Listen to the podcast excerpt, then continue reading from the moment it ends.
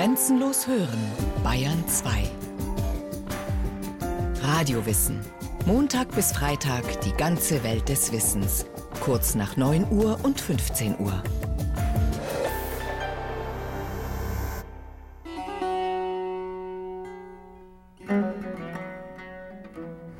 Das ist eine nationale Speise von uns. Heißt Fessenjan, wird, wird Malnüsse und Granatapfelsirup gemacht und mit Hähnchen und Reis gegessen. Deshalb brauchen wir diese Sirup dazu.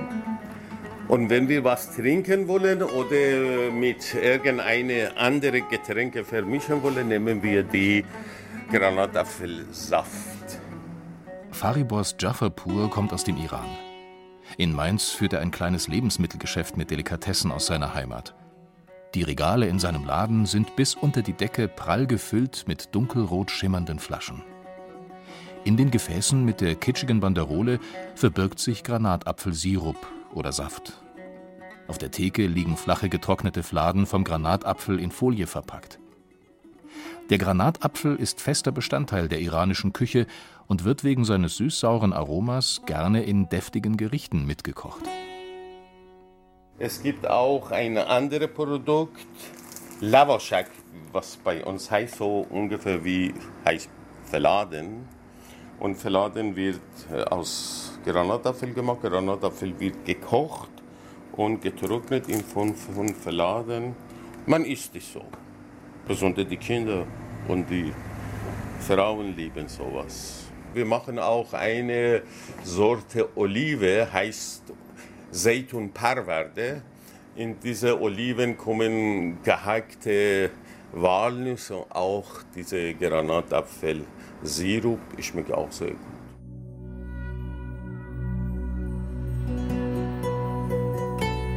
Der runde, bis zu 15 cm große Granatapfel gehört zu den ältesten Kulturpflanzen der Welt. Vermutlich stammt er aus dem Mittleren Osten und Vorderasien und breitete sich von Pakistan und Iran über Syrien nach Europa aus. Schon vor Jahrtausenden galt er als Symbol für Reichtum und Fruchtbarkeit. Auf den Säulen von Salomons Tempel sollen Granatäpfel als Relief eingearbeitet worden sein. Im dritten Jahrtausend vor unserer Zeitrechnung bildeten Ägypter die Frucht auf Grabgemälden ab. In Pharaonengräbern fand man Amphoren mit Granatapfelkernen. Offenbar galt die Frucht als Delikatesse, auf die man auch im Jenseits nicht verzichten mochte. Vor einiger Zeit wurde an der türkischen Küste das Uluburun-Schiff entdeckt. Ein gesunkenes Handelsschiff aus der Bronzezeit, das neben anderen Früchten auch Granatapfelsamen in Amphoren geladen hatte. Ein Beweis dafür, dass bereits die Hittiter vor mehr als 3400 Jahren entlang der Mittelmeerküste Handel mit Granatäpfel betrieben, die damals vermutlich ein begehrtes Luxusgut waren. Weitere Funde belegen, dass die hethitischen Händler das gesamte Mittelmeergebiet bereisten und sogar bis in den Nord- und Ostseeraum hinein Handel trieben. In Persien gibt es bis heute Städte, die wegen ihrer reichen Granatapfelvorkommen berühmt sind, so Faribos Jafarpur. Es gibt fast überall in Persien so solche Bäume, aber die Städte Yazd und Save sind für ihre Granatapfel sehr, sehr bekannt. Ja, aber wir haben auch bei uns einen Granatapfelbaum gehabt, wunderschöner Baum und natürlich, es war rote Granatapfel, es gibt schwarze, rote, weiße, unterschiedliche Farben. Von Haut her auch von Kern gibt es rosa, weiße, schwarze, dunkelrote, hellrote, verschiedene Sorten. Dr. Ute Becker von der Universität Mainz betreut dort das Botanikum. Im Gewächshaus macht sie jedes Jahr im Herbst die Granatäpfel winterfest. Sie präsentiert ein Exemplar der Pflanze. Der botanische Name des Granatapfelbaums ist Punica granatum. Das kann man sich aus dem Lateinischen herleiten von Punica. Das Wort Puniceus gibt es im Lateinischen und bedeutet so viel wie purpurrot. Und das kann man sich von den Früchten und von den Blüten herleiten. Die Früchte sind ja außen purpurn, innen purpurn, je nachdem. Und auch die Blüten sind purpurrot. Das Wort Granate ist von dem Granatapfel abgeleitet und das kommt daher Granus, auch lateinisch, heißt so viel wie Korn und das bezieht sich auf die vielen Körner, also die Samen, die dort in der Frucht liegen. Hinter seiner ein bis zwei Millimeter dicken Schale verbirgt der Granatapfel seine Samen. 200 bis 400 Stück, die von hell bis tief dunkelrot schimmerndem glasigem Fruchtfleisch umhüllt sind. Diese dunkelrote Farbe verlieh auch dem Halbedelstein Granat seinen Namen. Weißhäutige Membranen umschließen die Samenkörner. Besonders schmackhaft ist frisch gepresster Granatapfelsaft, der bereits seit Jahrhunderten auf arabischen Basaren angeboten wird. Es ist nicht ganz so leicht, die Kerne aus ihrer weißen Ummantelung zu lösen. Am besten schneidet man den Granatapfel in der Mitte durch und klopft mit einem Kochlöffel auf die Frucht, dann fallen die Kerne heraus. Die weiße Haut schmeckt nämlich bitter, deshalb sollte man sie auf keinen Fall mit in den Saft geben. Man kann die Frucht auch horizontal halbieren, die Schale an den dünnen Häutchen einritzen und die Frucht sternförmig zerbrechen. Oder den Strunk abschneiden und den Granatapfel in einer Schüssel mit Wasser aufbrechen. Die Kerne sinken dann ab, die Schale und die weißen Häutchen schwimmen oben und lassen sich so leicht von den leckeren Kernen trennen. Übrigens ist der Granatapfel botanisch gesehen gar kein Apfel.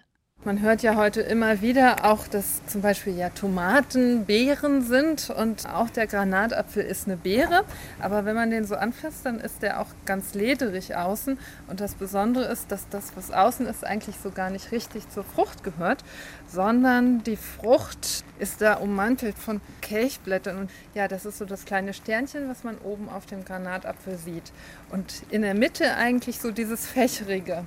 Das ist die eigentliche Frucht. Und damit er schön süß schmeckt, braucht der Granatapfel warme Temperaturen.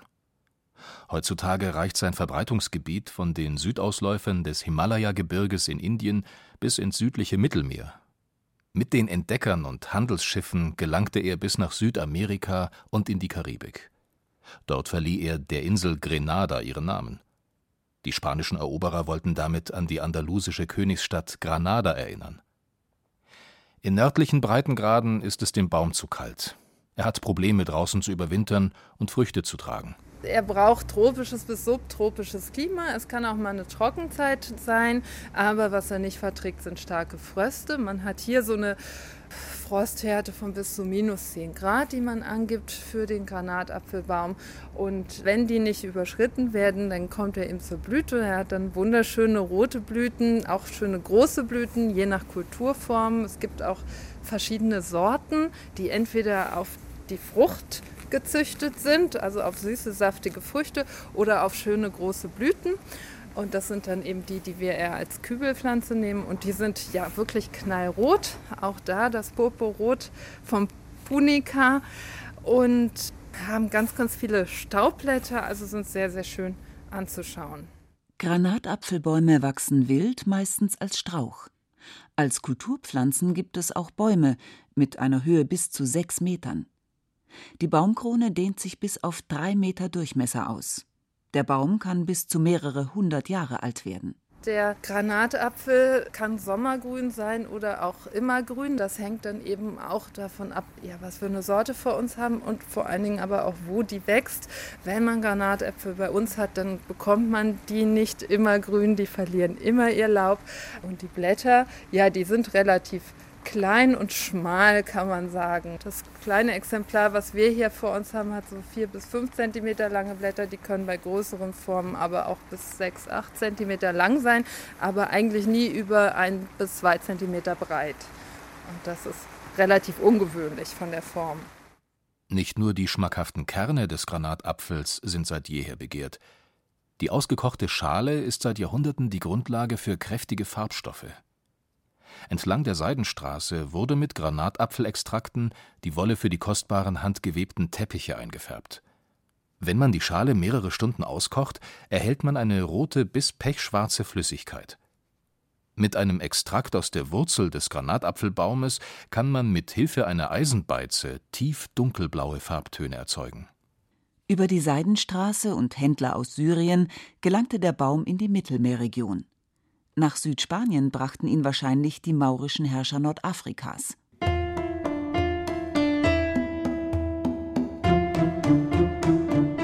Ibn Battuta, ein Araber, der im 14. Jahrhundert verschiedene Länder in Nordafrika, Südeuropa und Asien bereiste, erwähnt in seinem Reisebericht die schmackhaften Granatäpfel Südspaniens.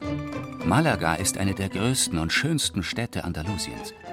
Sie vereint die Vorzüge von Meer und Land Lebensmittel und Früchte sind im Überfluss vorhanden. Ich sah, wie auf einem seiner Märkte acht Pfund Trauben für eine kleine Drachme verkauft wurden. Und seine rubinroten Granatäpfel aus Murcia suchen in der ganzen Welt ihresgleichen. Seine Feigen und Mandeln werden an die entferntesten Orte in Orient und Okzident verschifft. Im heutigen Andalusien, das damals unter maurischer Herrschaft stand und Al-Andalus genannt wurde, gab es offensichtlich viele Granatapfelplantagen. Denn in der maurischen Kultur schätzte man den schmackhaften Saft der Frucht. Die nordafrikanischen Herrscher, die ab dem 7. Jahrhundert einwanderten, brachten den Granatapfel mit, der noch heute in Südspanien angebaut wird. Die andalusische Stadt Granada erhielt wohl ihren Namen von der Frucht. Die Stadt und die Provinz Granada tragen noch heute in ihrem Wappen den Granatapfel. Auch das spanische Staatswappen ziert ein halb geöffneter Granatapfel. Rund ums Mittelmeer gedeiht der Granatapfel im optimalen Klima. In unseren nördlichen Breiten eignet er sich am besten als Topfpflanze. Dr. Ute Becker zeigt ein besonders schönes Exemplar im Gewächshaus der Universität Mainz. Ja, wir haben hier jetzt einen Baum, der ist ungefähr so hoch wie wir, also so 1,70 Meter 1,80 Meter. Und der steht in einem Kübel. Da steht Punica granatum nana dran, das heißt Zwerggranatapfel. Das ist eine Form, die auch ja, in der Natur wohl so vorkommen kann. Und die Früchte, die sind nicht so, wie wir sie kennen aus dem Supermarkt. Dann sind sie so 10 cm rund. Diese hier sind vielleicht maximal 4, 5 cm im Durchschnitt.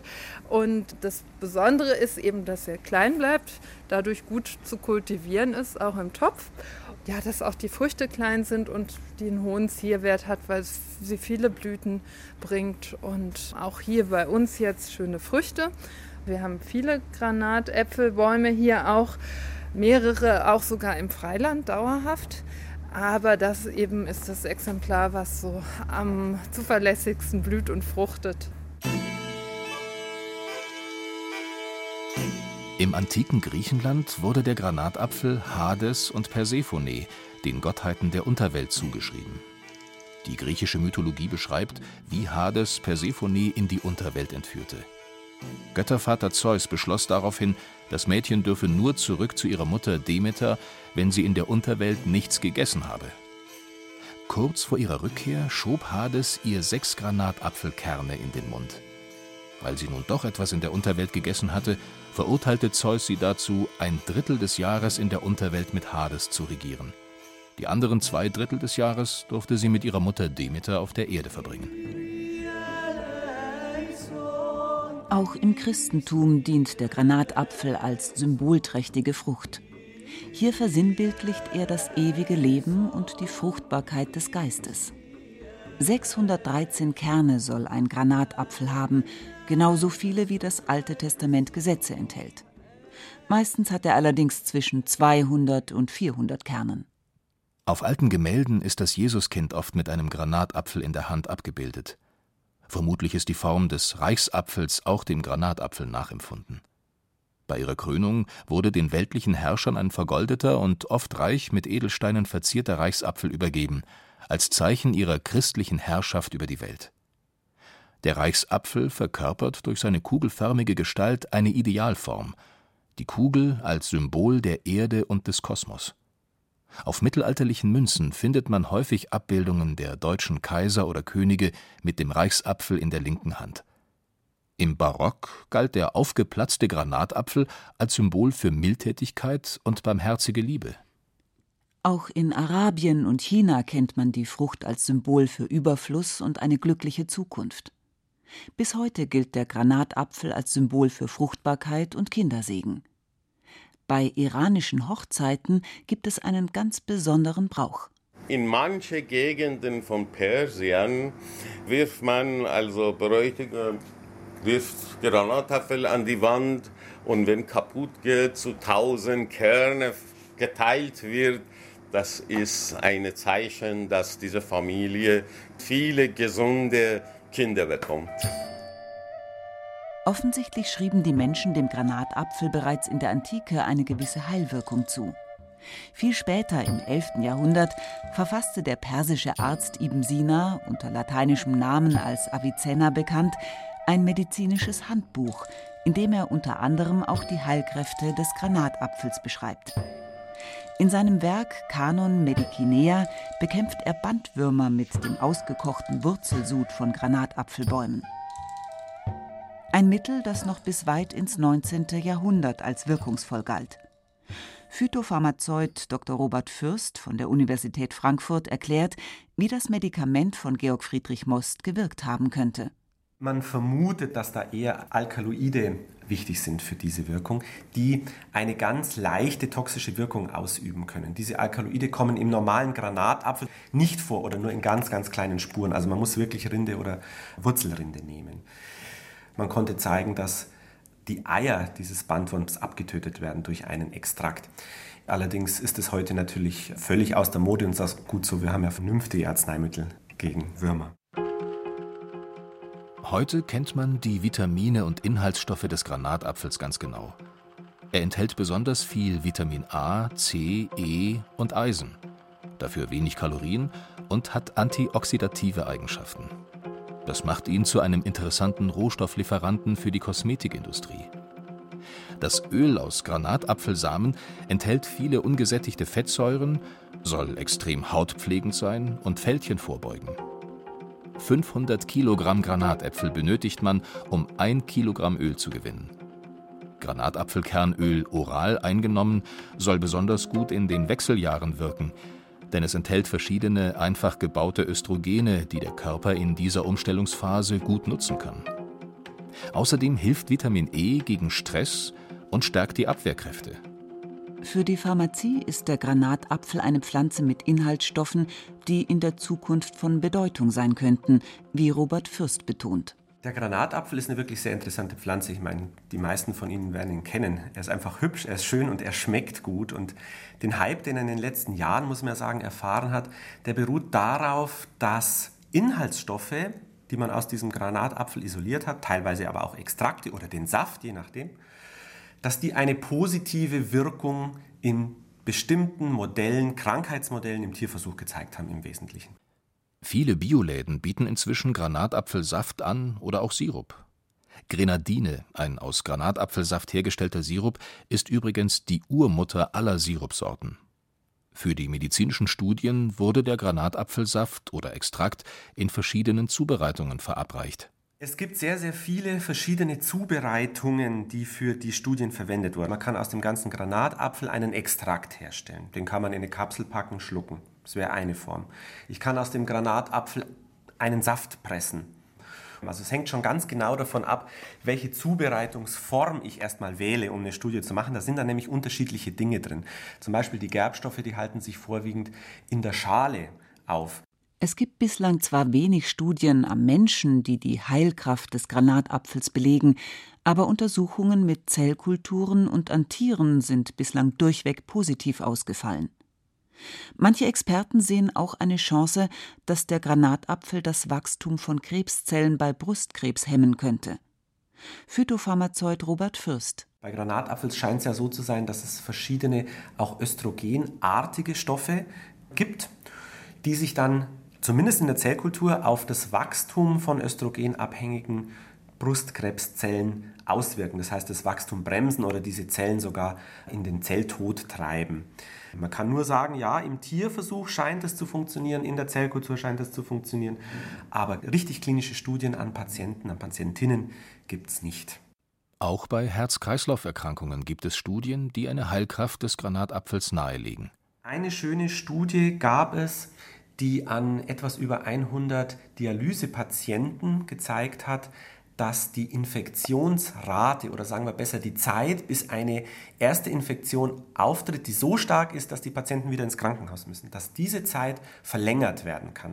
Bei den klassischen Herz-Kreislauf-Erkrankungen denkt man an Herzinfarkt, denkt man an die Verringerung von Fettwerten im Blut, um Atherosklerose vorzubeugen.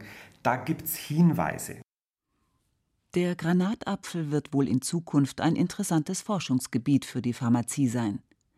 In den vergangenen Jahren sind die gesundheitsfördernden Eigenschaften des Granatapfels stärker in den Mittelpunkt gerückt. Allerdings fehlen bislang noch die Geldgeber oder Pharmafirmen, die bereit sind, in groß angelegte Studien zu investieren. Professor Fürst. Und dann wäre es absolut wichtig, sich mehr in klinische Studien zu begeben. Was ich schön finde am Granatapfel, die Datenlage zu Zellkulturstudien ist relativ gut. Wenn man in die großen Datenbanken guckt, über 1000 Studien gibt es zu Granatapfel.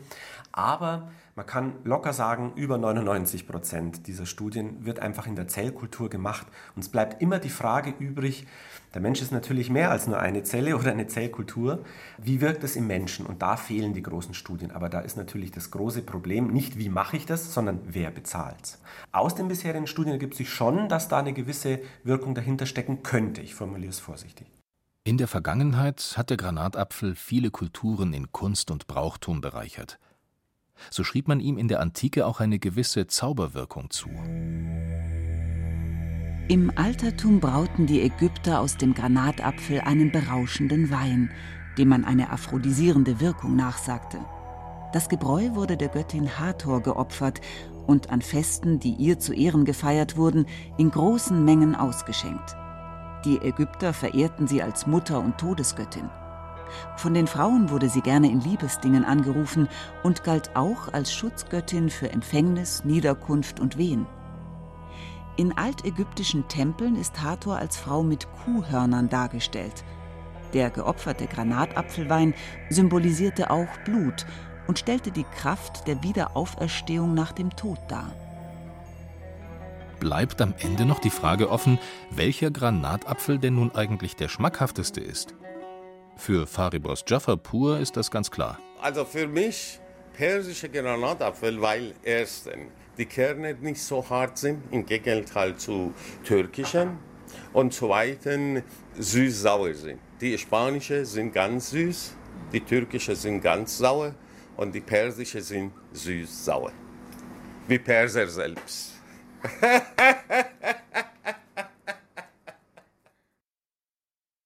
Sie hörten Frucht der Götter, der Granatapfel von Susanne Bohn. Es sprachen Rahel Comtesse, Christian Baumann und Friedrich Schloffer. Technik Ursula Kirstein, Regie Sabine Kienhöfer. Eine Sendung von Radio Wissen.